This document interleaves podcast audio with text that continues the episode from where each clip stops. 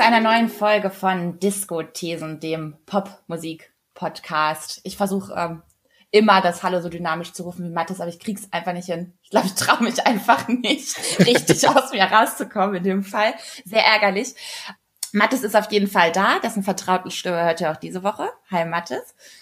Hallo! Ja, aber trotzdem. Da ist es. Und wir freuen uns zusätzlich, äh, freuen uns sehr, sehr, sehr, diese Woche einen Special Guest mit dabei zu haben. Wahrscheinlich ist euch seine Stimme noch ein bisschen vertrauter als unsere. Er ist nämlich Musikredakteur, arbeitet für den Radiosender Flux FM und versorgt euch, wenn ihr einen richtig geilen Musikgeschmack habt, mit Reviews, Interviews und noch mehr rund um Popmusik. Daniel Meine ist heute dabei. Hi Daniel. Hi Karina und Mathis, danke für die Einladung auf jeden Fall. Wir haben immer gerne Popmusik-LiebhaberInnen da. Ich kann schon mal sagen, es gibt keine Guilty Pleasures hier. Das alles sagen. Das ist auch ein komischer hören. Begriff, finde ich. Guilty Pleasure, der Begriff gehört abgeschafft tatsächlich. Das stimmt. Ja, ich finde, man kann durchaus mit so Begriffen wie Trash oder Kitsch und so arbeiten, ne? aber die sind ja auch nicht per se negativ konnotiert. So. Ja, wenn man sich heutzutage die Einschaltquoten von Bachelor in Paradise anschaut, ist Trash auf jeden Fall im Mainstream angekommen. Ja. Und wenn man es auch nur ironisch schaut, ne? Genau. Ja, das ist wiederum Ironie, sollte man auch abschaffen, finde ich. Wir leben hier in einem im, im Zeitalter der ständigen Ironie. Wir sind uns auf jeden Fall schon mal einig, was das angeht. Das ist sehr gut. Äh, Daniel ist ähm, gewissermaßen auch nochmal on-top-Experte für das, was wir diese Folge besprechen wollen, denn er hat ein Interview gemacht, ein Track-by-Track für Flux FM, schon mit den Ladies, um die es geht, gesprochen. Genau, wir haben uns einen Monat vor dem Release, also Ende Mai war das damals, ähm, per Zoom verabredet und ich hatte die Ehre, mit Elena und Esti zu sprechen über dieses neue Album. Ähm, ein bisschen Chit-Chat über die Platte, wie die entstanden ist, über die Arbeit mit Rostam Butmunchley, dem Produzenten. Mhm. Und on top haben sie mir ein bisschen was äh, zu jedem der einzelnen Songs erzählt. War auf jeden Fall sehr, sehr hilfreich, um so ein bisschen Background-Infos zu bekommen zu der Platte, die da seit irgendwie schon, schon sechs Wochen im Postfach rumliegt und das man schon irgendwie 15 Mal gehört hat. Mhm. Vor allem, wenn man seit äh, Stunde eins irgendwie auch Heimfan ist und die Band schon ein bisschen länger begleitet hat seit 2013, ist es äh, so ein kleines Gimmick gewesen, was man dann sehr gerne mitnimmt. Hört euch das auf jeden Fall an, sobald ihr mit diesem Podcast fertig seid. Du hast eigentlich auch schon die perfekte Überleitung für mich geschaffen. Mir ist nämlich aufgefallen, das ist jetzt nicht wirklich Rocket Science, was ich da jetzt aufdecke, aber mir ist aufgefallen, dass Heim manchmal doch sehr zwiegespalten wahrgenommen werden. Nicht so, wie wir das bei 1975 schon hatten, dass es nur Menschen gäbe, die sie total scheiße oder total geil finden. Ich glaube, wenn man jetzt nicht so viel mit Heim bisher zu tun hatte, sind die einem insgesamt auch eher egal, als dass man explizit die doof findet. Aber ich glaube, es gibt vieles Menschen, die ihre Songs sehr mögen und, und das ganz toll finden, aber bei manchen immer doch noch so ein kleines Fünkchen vermisst haben. Ich finde, das kommt in so Kritiken zu den ersten beiden Alben oft raus, dass dieser Sound aus 70er West Coast, Soft Rock, R&B, Pop, total gefeiert wird, aber offenkundig wird immer so ein bisschen auch kritisiert, dass es bis hierhin sehr vintage behaftet war, ein bisschen zurückwärts gewandt und so ein bisschen Copycat-Pose ist. Daher meine Frage, ist das ein Vorwurf, den ihr bis hierhin nachvollziehen konntet? Wie steht ihr zum bisherigen Heimwerk? Seid ihr Heim, Heimwerk? Heimwerk? sehr schwierig. Schönes Wortspiel. Genau, vielleicht seid ihr ja sogar Fans. Daniel, vielleicht fängst du mal an, du hast es ja eben schon angeteasert. Also ich kann diesen Vorwurf von wegen äh, Copycat zu sein irgendwie nicht wirklich nachvollziehen, weil es ist halt alles schon mal da gewesen, egal welchen Musikstil du halt hernimmst. Das ist, du kannst das Rad heutzutage nicht mehr neu erfinden. Und selbst in 1975, die halt aus jeglicher Ecke Musikstile klauen und das irgendwie in einen Topf werfen, auch die machen trotzdem was sehr, sehr Schönes draus. Und ähm, man ist halt immer Produkt von dem, was man früher gehört hat, was die Eltern gehört haben, was das soziale Umfeld hört. Und in dem Fall auch, was wahrscheinlich Rostam Butmungley von Vampire Weekend, der die Platte ja mit produziert hat, gehört hat und seinen Einfluss da reinbringt. Mhm. Aber dieser Vorwurf, Copycat zu sein, vor allem jetzt mit diesem neuen Twist und Turn, den sie jetzt gemacht haben, ähm, auf dieser neuen Platte, das kann ich, konnte ich nie nachvollziehen, kann ich auch jetzt noch nicht nachvollziehen. Aber ich bin halt, wie gesagt, Fan seit der ersten Stunde. Days Are Gone ist ein lupenreines Indie-Pop-Album ohne Ecken und Kanten. Das war mir fast ein bisschen zu glatt. Mhm. Something to Tell You da haben Sie dann angedeutet, was Sie jetzt so ein bisschen auch weitergesponnen haben, so ein bisschen Ecken und Kanten reinzubringen und auch mal Wege zu gehen, die vielleicht jetzt nicht Stereotyp äh, 70s West Coast Fleetwood Mac mäßig sind. Und genau deswegen finde ich halt diese, diese Platte auch so unfassbar spannend, weil sie genau das eben gemacht haben. Hm. Ich würde dem vielleicht ähm, hinzufügen, ich glaube vor allem als Band, die auch Wert darauf legt, so als Band wahrgenommen zu werden und Wert darauf legt, dass man die Sachen einigermaßen live spielen kann und so. Ähm, ist es schwer, das Rad komplett neu zu erfinden. Und, und ich glaube, ja, also diese Retromanie-Diskussion haben wir bei The 1975 ausführlich geführt. Ich glaube, im Gegensatz dazu klingen die Heimalben halt nicht so sehr wie Compilations, wie das die 1975-Alben tun. Ja. Ähm, das hat aber, glaube ich, auch viel irgendwie mit dem Charisma dieser drei Frauen zu tun, wie sie das irgendwie zusammenhalten und dass die Zitate auch immer nicht so sehr nach Posertum klingen, weil sie halt einfach ein bisschen sympathischer sind als Matt Healy, ne? Hm. Ähm, Kleiner Diss, ja. Ja, es wirkt halt ein bisschen authentischer, nicht so, nicht so konstruiert jetzt bei den, bei den Heim Sisters. Du kriegst halt Geschichten aus ihrem Leben mit und äh, das verpacken die halt in, in fluffige Pop-Rock-Songs, die ein bisschen Ecken und Kanten haben und die vielleicht auch ein bisschen leichter zugänglich sind als das, was Matt Healy da die ganze Zeit veranstaltet. Hm.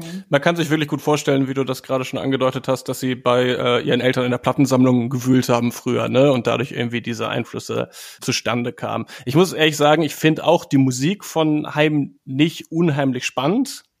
Ähm, aber ich glaube, es lebt ganz viel davon, dass die irgendwie so ähm, bodenständige, sympathische Personen sind, die in ihren Musikvideos tanzen und genauso cool die Straße entlanglaufen, wie man sich das selbst vorstellt, wenn man auf dem Heimweg von der Schule die Kopfhörer drin hat. Und für genau diese Situation passt die Musik von Heim halt sehr gut. Hm. Ihr habt schon so ein paar Unterschiede gerade rausgearbeitet, äh, was das neue Album und die davor angeht. Ich muss sagen, was mich, wenn überhaupt, irgendwie bis hierhin gestört hat, ich fühle mich ehrlich gesagt mit der Musik an sich schon sehr verbunden. Das hängt bestimmt auch mit meinen späten Ausläufen dieser Indie-Disco-Phase zusammen, ähm, wo dann wirklich immer auf Falling und so Songs kamen.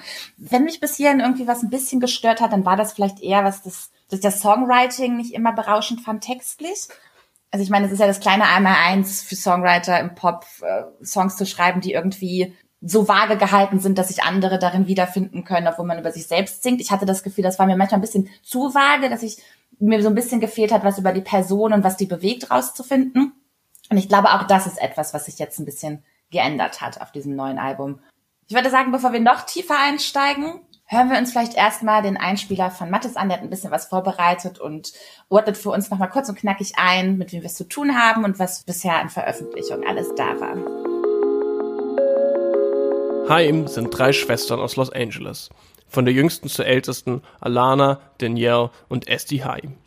Alle drei singen, alle spielen mehrere Instrumente. Das haben sie lange geübt. Schon als Kinder bildeten sie zusammen mit ihren Eltern eine Coverband, die bei Straßenfesten und Benefizveranstaltungen auftrat. Danielle war zwischenzeitlich auch als Tourgitarristin für Jenny Lewis und Stroke-Sänger Julian Casablancas unterwegs, bevor sie entschied, sich wieder voll auf das Familienprojekt zu konzentrieren. 2012 trat das Schwesterntrio dann so richtig aus den Startlöchern. Nach einer Debüt-EP und Shows beim South by Southwest erhielten sie einen Plattenvertrag, Harry Styles folgte Alana bei Twitter und es wurden Features für Alben von Kid Cudi und Major Lazer aufgenommen. Für eine klassische Rockband, die noch nicht einmal ein eigenes Album veröffentlicht hat, eher ungewöhnlich. HM sind aber auch keine klassische Rockband. Als 2013 das Debüt Days Are Gone erscheint, sind darauf Drumcomputer und Synthesizer zu hören, ein bisschen Softrock, ein bisschen R&B, viele große Melodien und viel kalifornischer Sonnenschein. Die Live-Shows allerdings kommen immer noch sehr rockig daher. Es ist HM wichtig, die männerdominierte Rockwelt immer mal wieder daran zu erinnern, dass sie mithalten können. Vergleiche mit Fleetwood Mac sind dem Trio eher unangenehm zu Oll. Sie erzählen lieber, dass sie große Fans von Beyoncé sind.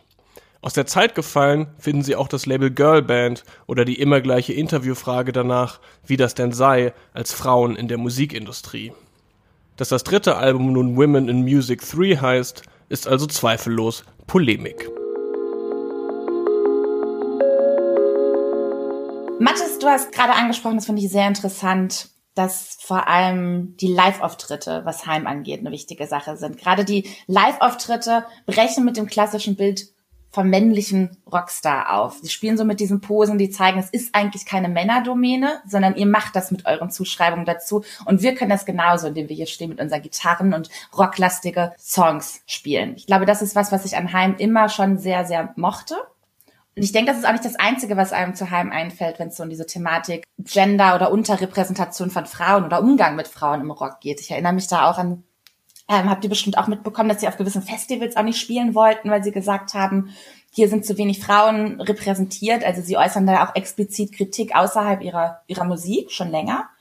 Bin mir nicht mehr sicher. Ich glaube, sie haben sogar ihren Booker gefeuert damals, ne, aus diesem Grund. Jetzt haben wir dieses Album mit dem Titel Woman in Music Part 3. Der Titel alleine ist ja dementsprechend eine Aussage, die auf das, was ich gerade meinte, anspielt. Habt ihr euch im Voraus Gedanken gemacht, ich gehe davon aus, worauf genau das anspielt, was wir erwarten können unter diesem Titel und wofür das insgesamt steht? Schon klar weckt das Erwartungen in dieser Titel Woman in Music Part 3. Glaube aber nicht, dass Heim von vornherein diesen Gedanken haben, wir bringen jetzt eine hochfeministische Platte raus.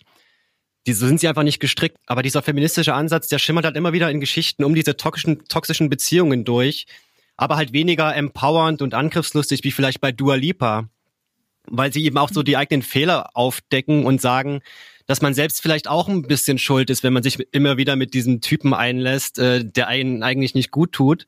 Und wo mir Dua Lipa deshalb ein Stück zu weit aufgesetzt war und so gewollt anti um des Anti-Willens, ist es, finde ich, die große Stärke von Heim, diese Authentizität dann zu sagen, ja, ich habe Scheiße gebaut und es ist vielleicht nicht nur an dem Typen, dass irgendwas nicht so funktioniert, wie es funktionieren sollte. Und ganz deutlich wird es halt bei dem Song Man from the Magazine, wo es halt im zweiten Teil vor allem immer darum geht, ähm, wie sie in den Gitarrenshop gehen und der Verkäufer ähm, drückt dir halt die Starter-Gitarre in, in die Hand, obwohl sie genau weiß, dass sie das auf jeden Fall besser kann als mit der Gitarre und äh, dann der Verkäufer sagt, ja, bist du hier, um für deinen Freund einzukaufen? Da denke ich mir, okay, das, ja. da ist es ganz direkt adressiert, ähm, was den drei Mädels auch auf den Herzen liegt und was sie vielleicht auch schon selber erfahren haben in ihrem Musikdasein jetzt die letzten knapp zehn Jahre. Mhm. Aber so deutlich wie auf Man from the Magazine werden sie, glaube ich, selten auf dieser Platte. Sehe ich genauso. Ich habe das Gefühl, das steht ansonsten eher so zwischen den Zeilen, so ein neues Selbstbewusstsein es gibt dann irgendwie auch mal Momente, äh, ich meine, das war auf The Steps, wo dann auch so zwischenmenschliche Probleme, also dass er zum Beispiel auch nicht damit klarkommt, dass sie ihr eigenes Money macht und ihr Ding macht, wo das dann da auch nochmal irgendwie so ein, so ein Ungleichgewicht manchmal zum Ausdruck kommt. Aber so explizit wie bei Man from the Magazine ähm, haben wir das ansonsten auf diesem Album, glaube ich, nicht. Was ich mir gedacht habe bei diesem Titel, ich fand ihn so ein bisschen satirisch insgesamt also Women in Music, das hervorzuheben, ist ja etwas, was eigentlich männliche Rezipienten tun. So, das, mhm. das alleine ist, impliziert ja eine gewisse Kritik. Und meine, meine Erwartung war so, und das wird auch erfüllt in diesem Sinne, dass explizit über persönliche Inhalte gesprochen wird, was das mit einem macht, immer so als diese Frau angesehen zu werden und was das auch seit Album 1 und 2 mit ihnen gemacht hat. Man from the Magazine ist mir auch aufgefallen. Ich fand da die erste Strophe sogar noch interessanter, ähm, wo Esty Heim, die bei Heim den Bass spielt und deren Bassface schon in sehr vielen Memes verarbeitet worden ist. Sie macht wohl besonders lustige Gesichtsausdrücke, wenn sie sich so gerade richtig dem Bassspiel hingibt. Ähm, das ist ja an sich nichts Ungewöhnliches. Man spricht auch vom Drummer-Face oder vom Jazz-Face bei anderen Leuten.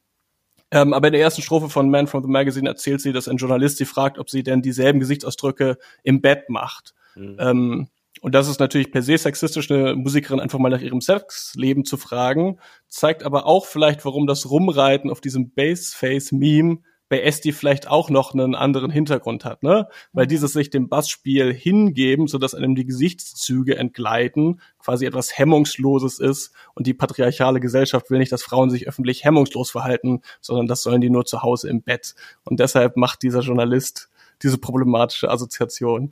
Ähm, von daher fand ich Man from the Magazine auch sehr interessant. Ich würde aber zustimmen, dass das der einzige Song ist, wo sie eigentlich so wirklich explizit werden. Und ansonsten finde ich auch die feministischen Takes nicht unbedingt so super nuanciert. Auf The Steps, den du jetzt auch schon erwähnt hast, äh, Carina, mhm. dieses I make money for myself, ja, das ist jetzt irgendwie kein neuer Take, sondern auch so ein sehr neoliberal individualistischer, der nicht wirklich über ein strukturelles Problem spricht, zu sagen, ähm, ich verdiene mein eigenes Geld und das interessiert mich ehrlich gesagt inzwischen nicht mehr allzu sehr.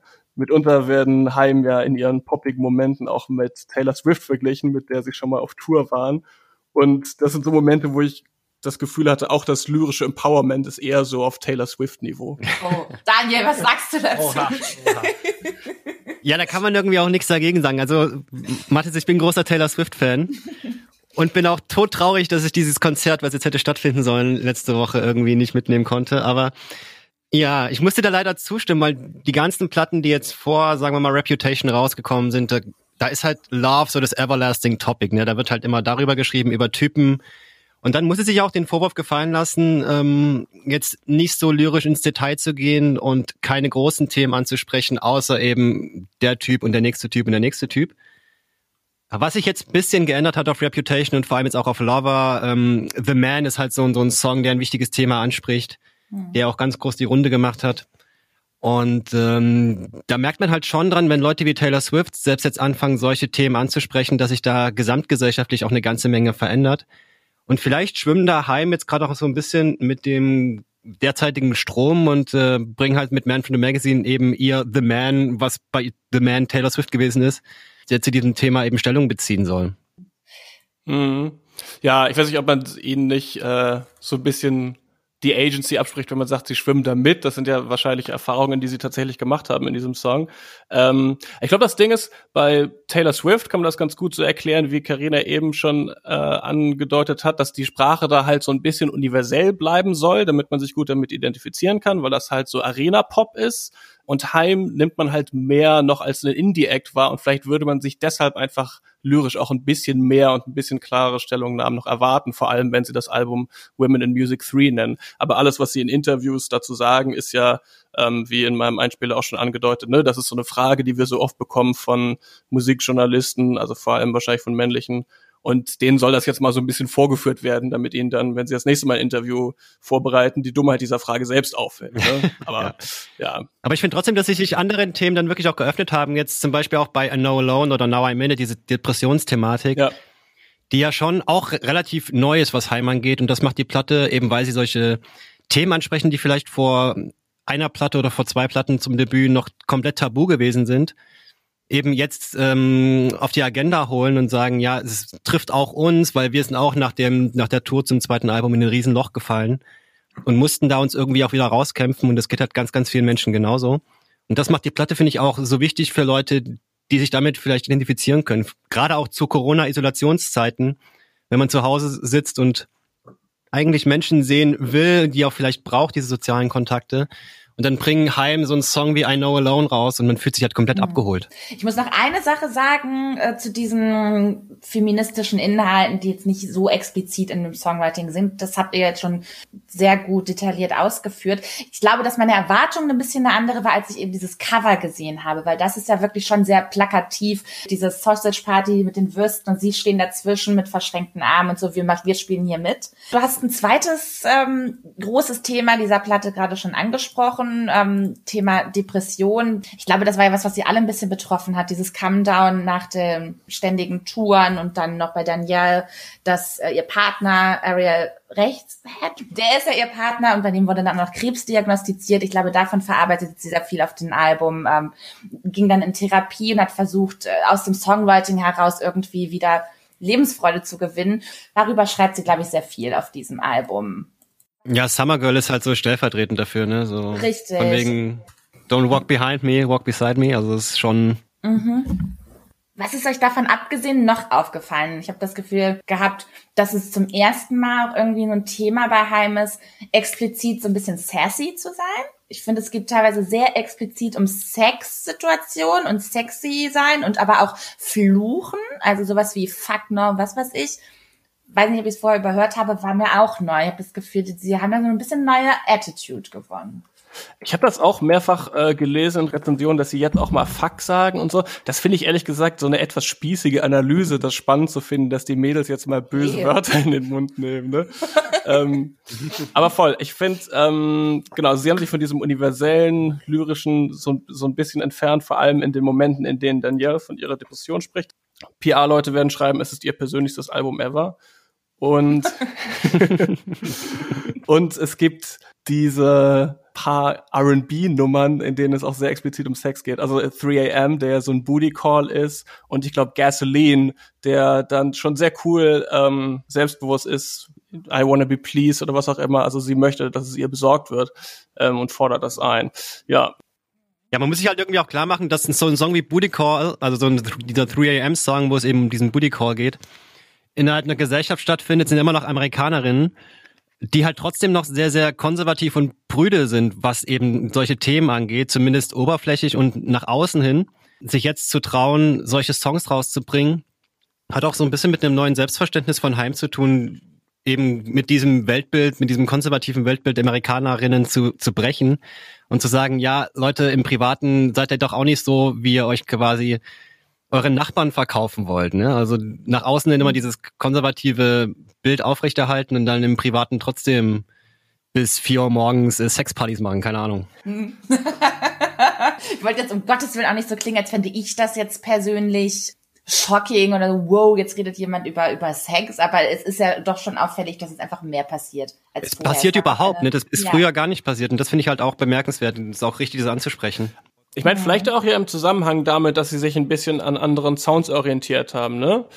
Mhm. Es soll ja unter anderem dieses äh, Andre 3000 von Outcast Soloalbum The Love Below eine Inspiration gewesen sein, wo auch so ein bisschen Retro-Funk R&B unter anderem stattfindet und das merkt man halt auf 3am. Also mir ist es bei dem und bei dem danach Another Try, das ist irgendwie so ein Funk-Song, da habe ich am ehesten gedacht, das könnte ähm, dieser Einfluss sein. Das spielen die Drums dann noch teilweise Breakbeats, dann ist so ein Retro-Drum-Computer zu hören, am Ende noch DJ-Gescratcher auf 3am, also da passiert irgendwie sehr viel. ähm, ich habe mich da gefragt, ob ich das nicht eher lustig finde als gut, auch wieder unbedingt. Also es ist irgendwie auch so eine, hm. so eine ironisch, sind wir wieder beim Thema, so eine ironisch überzeichnete Version von so einem 90er Jahre Sex R&B Song. Ja, 3AM macht, glaube ich, unfassbar Spaß, dieses Ding live zu spielen, eben weil es halt diese, diese satirische Unternote hat. Aber weil du jetzt gerade auch Andre 3000 angesprochen hast, ähm, ich höre da weniger diesen Hip-Hop raus, sondern mehr so den, diesen groovigen Aspekt. Ich finde die Platte halt unfassbar groove. So Don't mhm. Wanna oder auch All That Ever Mattered, ähm, ist vielleicht einer der unterschätztesten Songs auf der Platte, aber wahrscheinlich der spannendste, weil es eben der experimentellste ist und da hört man halt diesen, diesen Einfluss vielleicht schon ein bisschen raus, weniger was so die Beats angeht, sondern eher dieser, dieser funky Groove, was du auch schon angesprochen hast. Mhm. All That Ever Mattered war dieser sehr elektronisch klingende Track, ne? Genau. Ja, das fand ich auch spannend, dass sie da dann noch so ein äh, Gitarrensolo, das so richtig nach Eddie Van Halen klingt, mit so richtig so Griffbett rumgewichselt, da noch draufgepackt haben. Glaube ich einfach, weil die dachten, das ist ein interessanter Kontrast. Ja? Den fand ich auch mhm. gut, den mhm. Song, ja. Ja, auffällig auf jeden Fall super perkussives Album und was mir daran so gut gefällt, ist glaube ich auch, das ist ja schon sehr produziertes, was definitiv wohl Studioarbeit auch wichtig war, aber es klingt eben nicht nicht ganz so glatt, wie das sonst war, sondern es wird bewusst darauf gesetzt, so ein bisschen was schmutzigeres in den Gitarren so angeraut reinzubringen oder auch mal irgendwie perkussive Elemente zu spielen, die so ein bisschen danach klingen, ich sitze auf der Straße, mache eine Session und hau irgendwie auch mal auf Kisten drauf. Wisst ihr, was ich meine? Das habe ich oft daraus gehört, was irgendwie so ein Vibe mitgebracht hat, der eben doch nicht einfach nach, wir sitzen im Studio und mixen das bis zum Umfallen dann am Ende, mhm. nicht danach klang und das hat Spaß gemacht und das hat Persönlichkeit rübergebracht und irgendwie eine, eine Atmosphäre, die mich mehr gecatcht hat als jetzt auf dem letzten Album Something to Tell You. Da war nämlich genau das ein bisschen verloren gegangen, finde ich. Ja, es wirkt auf mich immer so, als würden die so eigentlich im Kern perfekte Pop-Songs schreiben und dann versuchen, so nach und nach eben die zu torpedieren mit einzelnen Stilmitteln, um daraus halt was mhm. Spannendes zu machen. Also die können, glaube ich, perfekte Pop-Songs aller Taylor Swift schreiben, wollen das aber nicht und ähm, bauen dann sowas ein wie Synkopen, also dass man unbetonte Schläge halt auf einmal betont und dadurch Rhythmus reinbringt. Eine Sache, die halt im Jazz sehr, sehr oft gemacht wird. Oder versuchen halt mit elektronischen Störfeuern so ein bisschen das Ganze zu, zu torpedieren. Klar kriegst du diesen Fleetwood Mac und Lou Reed Aspekt irgendwie auch nicht raus. Das, das, äh, dieser, dieser Amerikaner 70s West Coast Style kriegst du da aus diesen Heim-Songs nicht raus, aber sie versuchen das halt mit äh, verschiedenen Stilmitteln spannender zu gestalten, als ähm, das früher noch der Fall war, auf jeden Fall. Und gerade deswegen ist die Platte halt auch so unfassbar spannend und man kann sich die auch 17 Mal durchhören und entdeckt dann immer noch was Neues muss es vielleicht sogar, weil ich glaube, dass ich in der Fülle des Ganzen und wie viele Songs haben wir da auch 17 oder so, habe ich das gar nicht am Anfang greifen können, 16 Songs mit den drei Bonustracks. Ähm, ich habe tatsächlich ein bisschen gebraucht, um am Ende ganz explizit meine meine Lieblingssongs und alles auch herausfiltern zu können, weil es am Anfang doch sehr sehr viel war, was da auf einen einprasselt, finde ich. Findet ihr es zu lang? Ja, ehrlich gesagt, ja. Ich, Mathe, ich finde die drei Songs, die jetzt als Bonustracks deklariert wurden, sind ja, glaube ich, einfach drei der ersten Singles gewesen, nicht wahr? Ich hatte das Gefühl, mhm. dass es vielleicht einfach die Release-Strategie, weil das Album ja Corona-bedingt verschoben wurde und dann hat man in diesen drei Monaten Zwischenzeit weitere Singles rausgehauen und weil sie ja aber so eine alte, klassische Mucker- und Albumband sind, so, ne, äh, wollten sie natürlich nicht das Gefühl geben, man kennt die Hälfte der Songs schon, bevor das Album rauskommt und deswegen wurden die dann irgendwie ans Ende gepackt und als Bonustracks deklariert. Und ich finde, teilweise wirkt das Album auch schon so fast nach Einfluss Einflüssen sortiert. Ich weiß nicht, ob ihr das Gefühl auch hattet. Ich habe das äh, Gefühl gehabt, die Songs in denen dann zum Beispiel die Funk- und R&B-Einflüsse so sehr deutlich hervortreten, kommen nacheinander. Die Songs, die sehr elektronisch klingen, kommen dann nacheinander und die, die sehr amerikanermäßig wieder klingen, kommen auch teilweise nacheinander. Ich habe das Gefühl, die Dramaturgie basiert so ein bisschen auf den genremäßigen Einflüssen, die da drin sind. Also ich, ich stimme euch zu, ich finde find den, den äh, Take von Daniel eigentlich ziemlich gut, dass ähm, die perfekte Popsongs schreiben könnten und sie dann mit so bestimmten Elementen torpedieren. Ich finde, das machen die hier auch auf jeden Fall mehr als auf den vorherigen Alben. Aber bei mir sind das dann so einzelne Songs, die mir wirklich gut gefallen, wo das auch dann eher ein geschmäcklerisches Ding ist, einfach je nachdem, was da für, für Stilmittel mit dazukommen. Ne? Und diesen klassischen mhm. sommerlichen Indie-Pop-Sound, den sie haben, finde ich schon meistens eher langweilig. Deswegen ist das äh, auch kein Album, das ich mir, glaube ich, in voller Länge oft anhören werde, sondern wahrscheinlich nur ein paar einzelne Lieder. Aber man kann ihnen zugute halten, dass sie ähm, diversere und auch ein bisschen zeitgenössischere Popmusik zitieren als zuvor. Sie sind jetzt nicht mehr nur in den 70ern unterwegs, sondern auch in den 80ern, 90ern und 2000ern. Ich frage mich dann auch teilweise, liegt das an uns, dass wir nicht mehr in der Lage sind, ganze Alben komplett so zu feiern, wie sie rausgebracht werden? Also ich bin auch, würde mich selber als Albumhörer deklarieren, aber selbst mir ist diese, glaube ich, 16 Songs hat die Platte zwei, drei Songs zu lang, wo ich auch finde, einige wie, ja, Leaning on You ist zum Beispiel ein Song, der hätte da nicht drauf gemusst. Den finde ich ein bisschen belanglos. Daniel! Ja. Darüber müssen wir aber gleich noch War das dein Lieblingssong, Ja, die Geschmäcker sind ja verschieden, hat der Matthias gerade schon gesagt. Nee, aber ich finde es ich find's wirklich zwei, drei Songs zu lang und frage mich dann wirklich, ob das an, an mir liegt, der einfach nicht mehr diese Aufmerksamkeitsspanne aufbringen kann, sich ähm, ein Album mit 16 Songs am Stück durchzuhören und das auch als das zu nehmen, was es ist.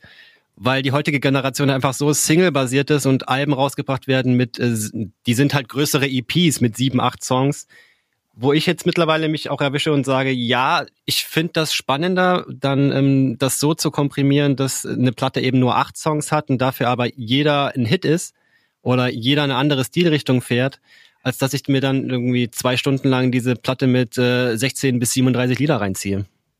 Bin ich voll bei dir, ja. Die ganzen Kanye-Alben, die vorletztes Jahr erschienen sind, die alle acht Songs lang waren, finde ich super. Gerade dadurch, dass das was Mathe schon beschrieben hat, so ein bisschen nach Genre strukturiert war auf dem Album. Es gab einfach gewisse Ausflüge, die mich rein persönlich nicht komplett abgeholt haben. Mir gefällt das insgesamt, dieser Amerikaner Sunshine Sound von denen schon sehr gut. Und ich fand die Momente sehr gut, mit denen sie sehr konsequent damit gespielt haben. Also der Song, bei dem ich zum Beispiel ein super Zwiegespalten bin, ist I Know Alone ich finde ihn eigentlich von der Melodie her total super, aber diese Produktion nervt mich unfassbar. Ich finde diesen Two-Step UK Garage Beat ist völlig schief gelaufen, finde ich. Super sprunghaft und die Vocals so bearbeitet bis zu dem Punkt, wo ich denke, bist du noch Roboter oder Mensch? Mhm. Das hat mir irgendwie, das hat mir nicht so gefallen. und irgendwie waren es dann doch eher die im Kern konventionelleren Heim-Songs, die mir gefallen haben, aber eben doch noch mal so was Neues reingebracht haben. Ich fand das bei Leaning on You dieses Akustik-Gitarren-Solo, was so leicht bearbeitet ist, fand ich unfassbar toll. Das war eben genau dieser, ja, und auch die Percussions, wie in so einer Live-Session, unfassbar gute Melodie meiner Meinung nach. Und was ich richtig gut fand, war All That Ever Mattered. Ich finde, da spielen sie so richtig mit dieser Männer-Glamrock-Gitarren-Solo-Pose ziehen da irgendwie dieses Solo durch den Filter und da kommt so ein kathartischer Schrei wie so eine Urschreitherapie. Das fand ich ähm, ein super Experiment, insgesamt was gelungen ist. Bei anderen Songs hatte ich nicht immer das Gefühl mit den karibischen Beats und so, da war ich mir manchmal nicht so sicher, ob sich das so für mich zusammenfügt. Jetzt hast du dich gut gerecht, Karina, weil I Know Alone ist nach Up From a Dream so einer meiner Favorites. Das hast du gut zurückgeschossen. Das ist jetzt auch, also auf All That Ever Mattered können wir uns scheinbar alle, alle einigen, ja, wenn ihr unsere Hörerinnen und Hörer jetzt von uns Tipps brauchen, welche Songs sie anspielen sollen. Es scheint so, als können wir ja. uns auf den alle einigen. Und mein Lieblingssong davon abgesehen war, glaube ich, tatsächlich Fucked Up But True, weil ich ganz schön mhm. fand, wie der so als recht klassische Gitarrennummer anfängt und sich dann äh, zu was Elektronischem entwickelt nach hinten raus. Und wo wir gerade bei All That Ever Mattered waren, ich glaube, wenn man sich so die drei Platten nacheinander durchhört von ähm, Days Are Gone, über Something to Tell You und jetzt Woman in Music Part 3. Das hört sich halt so stringent wie eine Entwicklung an, wie so eine Serie mit drei Hauptcharakterinnen, die sich äh, innerhalb dieser Serie auch weiterentwickeln. Und das hört sich alles sehr, sehr organisch an und ähm, dass sich das genauso entwickeln musste, wie sie es musikalisch entwickelt hat. Und wenn jetzt eine vierte Platte irgendwann kommt, so in drei Jahren, glaube ich, hat das auf jeden Fall diesen Stil von All That Ever Mattered, wenn man diese Logik eben ja. dann weiterentwickeln würde und sagt, musikalisch geht es halt mehr und mehr in diese Richtung, in diese experimentelle und dann vielleicht auch ein bisschen elektronischer, wenn es dann zum vierten Album kommt. Gute These. Apropos These. ich habe da sehr oft, das ist momentan mein Lieblingsthema, ich habe mich irgendwie so ein bisschen auf Saxophon-Solos eingeschossen.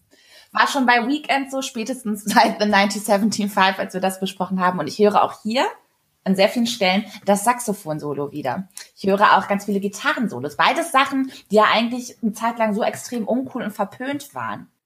Ja, das Saxophon rahmt ja tatsächlich das Album, ne? Es ist das allererste Element, das man äh, am Anfang vom Opener Los Angeles hört und das letzte am Ende von Summer Girl. Ähm, Stimmt. Mhm. Oh, das habe ich mir angeguckt. Und ja. wir haben tatsächlich schon mehrfach prominent platzierte Saxophon-Parts gehört in letzter Zeit, jetzt auch bei Alben, die wir hier im Podcast besprochen haben. Aber das ist schon alles so Zitat-Pop, ne? Das war halt The 1975, The Weekend, äh, bei Rina Sawayama gibt es auch. Vielleicht ich kann mir vorstellen, dass das öfter auftaucht. Ob es so das äh, coole Stilmittel wird, das dann auch auf der nächsten Taylor Swift-Platte zu hören ist, weiß ich nicht. Hey, das gab's schon, das gab's schon tatsächlich. Ja, False God gab's auch ein Saxophon. Das ist, das ist heute der Heim-Taylor Swift-Podcast. Ähm, und Gitarre, ich weiß nicht, ich glaube irgendwie, dass das Saxophon-Solo passt halt auch gut in so einen recht digital produzierten Zitat-Pop, so von der Ästhetik her, glaube ich. Ne? So, das klingt dann halt eher nach Epic Sex Guy mein klar, ist schon ein stilgebendes Element, dieses, dieses Altsaxophon, was sie da irgendwie auch in Summer Girl und in diversen anderen Songs verwenden, aber es hat niemals so betont, dass es irgendwie ausbrechen wird. Es spielt immer nur die, die, die Harmonien nach, die auch gesungen werden. Ne? Also es ist niemals irgendwie so ein eigenständiges Element, außer jetzt wirklich zu Beginn in äh, Los Angeles. Da steht es mal ein bisschen eigenständig für sich, aber wenn das dann innerhalb der Songs mal zum Einfluss, zum Einsatz kommt, ist es niemals so prägnant, dass dadurch äh, der ganze Song irgendwie so eine jazzy Richtung bekommt. Es bleibt trotzdem noch mhm. Pop und ist nur ein Stilmittel, um das Ganze so ein bisschen auch ja anzufüttern. Also nicht Careless Whisper und nicht Baker Street. Nee, noch nicht. Gib den mal noch zwei Platten Zeit und dann vielleicht. noch, noch ein Ausblick darauf, was man vielleicht dann auf dem vierten Album hört. Also man kann, man kann vielleicht zusammenfassen, wir sind nach Album drei primär gespannt auf Album vier. Habt ihr sonst ansonsten irgendwie was auf dem Herzen noch, wozu ihr noch nicht kam zu sagen, was euch jetzt noch spontan in den Kopf schießt, was ihr unbedingt noch zu diesem dritten Heimalbum loswerden möchtet? Also ich finde es insgesamt eigentlich ganz gut gelungen, dieser ganz experimentelle Ansatz, der, der holt sich so ein bisschen aus ihrer eigenen Spirale raus, dieses äh, Amerikaner Softrock-Ding zu machen. Und äh, es war, glaube ich, eine, eine Rieseninvestition, da Rostam mit an Bord zu holen, der bei Vampire Weekend äh, an Bord war. Und, und der hat mit seiner, also man nennt es immer Weltmusik-Einfluss, ich finde diesen Begriff ein bisschen doof, aber es gibt halt keinen anderen. Der bringt da halt Elemente rein, die das Ganze halt so ein bisschen spannender machen, ein bisschen aufladen mit Elementen, die man so bei Heim halt noch nicht gehört hat. Es hätte auch ein zweites Something to Tell You werden können, wäre ich auch happy gewesen, weil ich die Platte halt super, super gut finde. Aber ähm, bin auch froh, dass es eben nicht so gekommen ist und Rostam da mit seinem, mit seiner Erfahrung und mit seinem, Sie haben es immer gesagt, dass er so ein bisschen der Cheerleader im, im Studio gewesen ist, der sie dann an, angetrieben hat, eben auch abwegige Ideen so ein bisschen voranzutreiben. Und das tut, hat der Platte halt super gut getan. Ähm, an diesen experimentellen Songs wie uh, All That Ever Mattered hört man das halt klar und deutlich raus, den wir alle drei sehr, sehr gut finden. Das wäre halt, hätten sie Rostam nicht dazugehört, glaube ich, nie so gekommen. Hätten sich die drei mhm. allein eingeschlossen, wären sie in ihrer, in ihrer eigenen Bubble gewesen, hätten sich da nicht rausbewegt. Und manchmal braucht es halt diese Outside Perspective, um eben solche Songs wie All That Ever Mattered äh, zustande zu kriegen. Hm. Was ich, glaube ich, nochmal als mein persönliches Fazit betonen möchte, ist, dass, dass ich wirklich beeindruckend finde, inwiefern auch das Songwriting jetzt nochmal weiterentwickelt wurde. Das hat für mich sehr viel ausgemacht. Ich finde, dass hier bei, selbst bei sehr konventionellen Heimsongs wie Don't Wanna Bilder super geschärft rübergebracht werden in lebhaften Szenen und man so wirklich einen persönlichen, einen Eindruck von dem persönlichen Umständen und Gefühlen bekommt. Und das macht mehr Spaß noch, finde ich, zuzuhören insgesamt, wenn man dann sowas hat wie Gotta leave the engine running in the front seat in my mama's winter coat. Dann kann ich mir da so ein ganzes Bild irgendwie und auch eine Stimmung zu im Kopf ausmalen. Und das gefällt mir unfassbar gut und macht, macht Spaß, obwohl das Album teilweise auch einfach sehr traurig zwischen den Zeilen ist.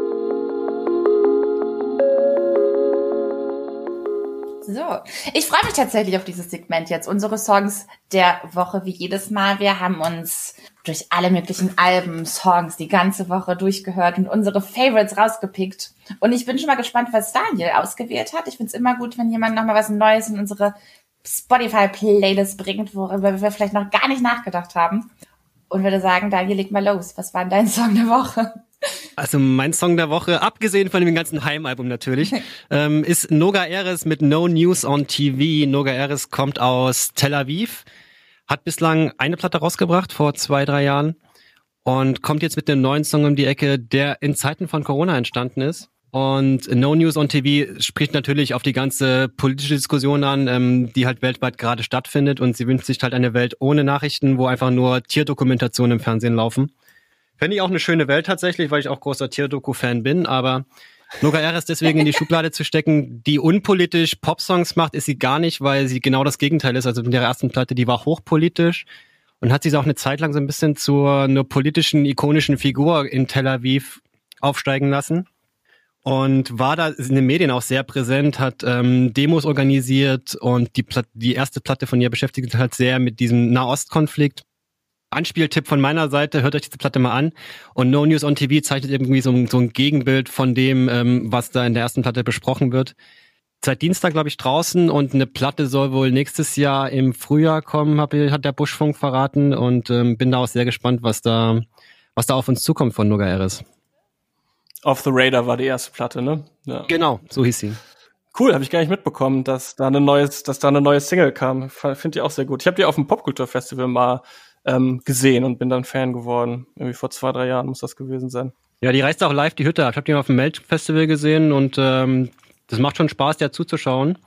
Die ist halt immer mit ihrem Freund Ori Russo unterwegs, der auch ähm, auf diesem neuen Song jetzt einen Part singt.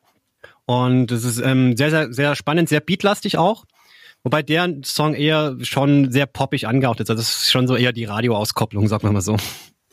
Ja, Kenner unter sich sagt mir tatsächlich überhaupt nichts. Aber wie gesagt, ich freue mich immer, hier auch nochmal neue gute Sachen vorgestellt zu bekommen. Mathis, was hast du dabei? Ich habe einen Song mitgebracht aus dem sehr guten neuen Album von Nadine Shah, nämlich äh, den Song Tread aus dem Album Kitchen Sink. Das äh, vielleicht auch in Anspielung darauf, wie wir jetzt die feministischen Motive in den Texten von Haim bewertet haben, sehr gutes Gegenbeispiel ist. Der Song Tread, ich war nicht sicher, ob sie in dem Titel ein I vergessen hat und es um die Triade geht. Es gibt nämlich so ein religiöses Motiv auf diesem Song oder ob es ein Kürzel für Tradition oder Traditional sein soll. Auf jeden Fall ist das ein Song, der auf dem Album eigentlich ein bisschen rausfällt. Das Instrumental klingt am Anfang so ein bisschen post-punkig und fast wie der Anfang von einem King Cruel Song. Und im Refrain wird es dann ganz monumental.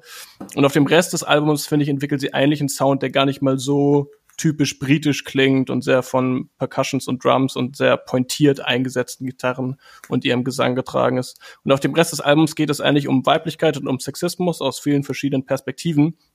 Und in diesem Song singt sie dann recht überraschend, Take me to the ceremony, make me holy mat matrimony. äh, also sie will heiraten und wenn man genauer hinguckt, offenbart sich aber, dass es natürlich doch ein bisschen komplexer ist. Äh, in der ersten Strophe singt sie, Shave my legs, freeze my eggs, will you want me when I'm old? Das klingt so, als ging es eher um Schönheitsideale und darum, wie gesellschaftlich vielleicht gerade auf ältere, ledige Frauen geguckt wird und darum, dass das einen gesellschaftlichen Druck bedeuten kann, einen Partner zu finden, der bei einem bleibt, bevor man zu alt dafür ist. Ähm, und in der zweiten Strophe verlässt sie dann aber sofort diese unterwürfige, unterdrückte Haltung und singt dann die recht absurden Zeilen Bake my eggs und Bathe my eggs und geht dann in den Befehlston über und sagt zu jemandem quasi, sei gefälligst brav, du bleibst jetzt bei mir, bis wir alt sind und dabei tust du gefälligst, was ich sage. Ähm, und ich finde, Nadine Schaar schafft das immer ganz toll von Problemen zu singen und dabei aber weder leidend und unterwürfig zu klingen, noch in so ein britisches Klischee von Angry Young Men und Angry Young Women reinzufallen, sondern sie macht die Menschen, um die es da geht, ob das bestimmte Männer und Ex-Partner sind oder Trump und Boris Johnson oder die strukturellen sexistischen Männer jetzt auf diesem Album. Sie macht das irgendwie immer sehr lässig und lyrisch geschickt, wie sie da ihre Feindbilder zur Sau macht. Und die Mucke gefällt mir auch auf diesem neuen Album bisher am besten aus ihrer bisherigen Diskografie. Deshalb ist mein Song der Woche Trad von Nadine Shah. Geil. Voll an mir vorbeigegangen, dass die neue Platte draußen ist. Tatsächlich. Danke dafür. Sehr gerne. Guck mal, perfekt funktioniert dieses Segment schon wieder. Alle gegenseitig inspiriert. So Carina, wie ist es bei dir? Ich cheate wieder richtig die Woche, ne? Aber ich hätte nämlich den Song schon mal nehmen können für den Song der Woche, weil es ein Single war und war aber bei dem Podcast nicht dabei und dachte mir, jetzt wo das Album rausgekommen ist und dieser Song eines der Highlights bleibt, habe ich gedacht, nehme ich den jetzt. Und zwar habe ich Jessie Ware Save a Kiss genommen von dem neuen vierten Album What's Your Pleasure. Ich habe irgendwann ehrlich gesagt bei Jessie Ware so ein bisschen den, den Faden verloren und hatte die nicht mehr so ganz auf dem Popradar, obwohl ich mal so einen sehr nachhaltigen Connection-Moment mit ihr hatte bei einem Konzert von ihr. Da habe ich Rotz und Wasser geheult bei Widest Moments. Ich glaube, es ging mir nicht ganz so gut auf jeden Fall. Aber nachdem dann das dritte Album draußen war, Glasshouse hieß das, glaube ich, wo sie sich dann so vom R&B mit UK House Einfluss super entfernt hat und eher so Richtung Mainstream-Sachen gegangen ist, hat mich das irgendwie so ein bisschen verloren. Dann hatte sie zwischendurch irgendwie Lebensmittel-Podcasts mit ihrer Mutter und hat eher Kochbücher und Live-Veranstaltungen als Musik gemacht. Und da war ich dann irgendwie komplett raus. Und inzwischen hat sie sich davon aber wieder ein bisschen entfernt, ist nochmal Mutter geworden und hat in der Zwischenzeit aber auch noch ein neues Album veröffentlicht was meiner Meinung nach das, das Beste bisher von ihr ist. What's Your Pleasure ist, wie gesagt, der Name und ist so die komplett Rückkehr zum clubgeprägten Sound. Ziemlich konsequent von Track 1 bis 12 und wir haben ja schon sehr oft über dieses Disco Eurodance Revival hier gesprochen, Stichwort Dua Lipa, Lady Gaga, Doja Cat. Ich finde, das ist jetzt das Album, was das wahrscheinlich am stringentesten und konsequentesten aufgreift und sich wirklich auf diese Musik konzentriert auf eine Art und Weise. Man hat das Gefühl, hat jemand wirklich das sehr genau studiert und wirklich Spaß daran und möchte das da so vollends drin aufgehen, diesem Sound. Und man merkt auch, dass ihr das unfassbar Spaß gemacht haben muss. Die Songs haben alle was super losgelöstes. Und ähm, ja, Save a Kiss, mein Song der Woche beginnt mit so einem sehr flimmernden Beat, Claps, Synthesizer und so eine super tolle Wärme und Leichtigkeit, die ganz toll anschwillt, indem sie, wenn sie davon singt, dass sie sich in Geduld üben muss, wenn es um die Liebe geht. Und irgendwann bricht sie dann so aus und und ruft einrinnig Save a little bit of your love for me und dann kommt da so ein super körperlicher Clubbeat. Und ich bin überhaupt nicht so ein so ein Clubmäuschen, wollte ich schon sagen. So ein super Club. Ja, das habe ich, das hab ich auch schon anders erlebt, Carina. Vielleicht habe ich es nur vergessen durch Corona Times, dass ich es eigentlich bin. Ich kann mir so vor, wieso ich sitze doch immer nur zu Hause. Aber auf jeden Fall habe ich mich da so gesehen auf der Tanzfläche wieder. Und, und außerdem bin ich ein super ungeduldiger Mensch und es ist ein guter Reminder vom Textlichen her, dass man vielleicht gerade Liebesangelegenheiten mal so ein bisschen die Füße manchmal auch stillhalten sollte. Deshalb Jessie Ware, Save a Kiss aus dem neuen Album What's Your Pleasure? Mein Song der Woche. Es wirkt fast so, als hätten Männer diese Woche gar keine guten Songs rausgebracht. Haim, Jesse Ware, Nadine Shah, Noga Eris. Stimmt, sehr auffällig, ja. Ja, ich weiß von keinen. Ich auch nicht. Gibt es noch Männer, die Musik machen heutzutage? Die sind weg. Die sind jetzt verdrängt. Hoffentlich bald nicht mehr. Äh, Bin haben wir auch noch ein Album veröffentlicht. Ah. Äh, da sind immerhin zwei von drei äh, Mitgliedern Männer. Ja. Okay. Ich habe unabhängig voneinander irgendwie von drei Personen gehört, dass Jessie Ware super gut sein soll. Ich habe nie den Faden zu ihr gefunden tatsächlich. Aber ich gebe es jetzt, nachdem du es gesagt hast, Karina, dass die Platte ihre beste ist, noch mal eine Chance. Jetzt, äh, wenn dieser Podcast fertig ist, dann äh, hau ich mit Jessie Ware rein. Sehr gut. Macht das.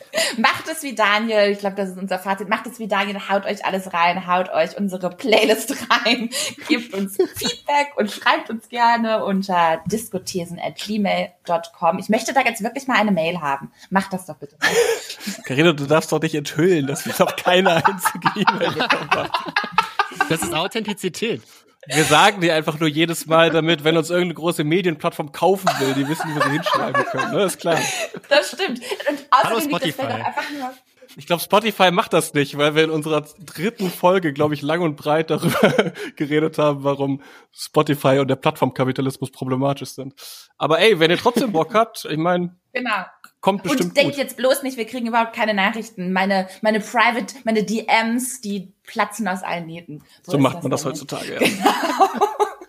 ja, in diesem Sinne, schreibt uns viel, lasst es euch gut gehen und wir sagen Tschüss bis nächste Woche. Jo, Daniel, vielen Dank, dass du da warst. Sehr gern, danke für die Einladung. Ciao, ihr Lieben. Tschüss.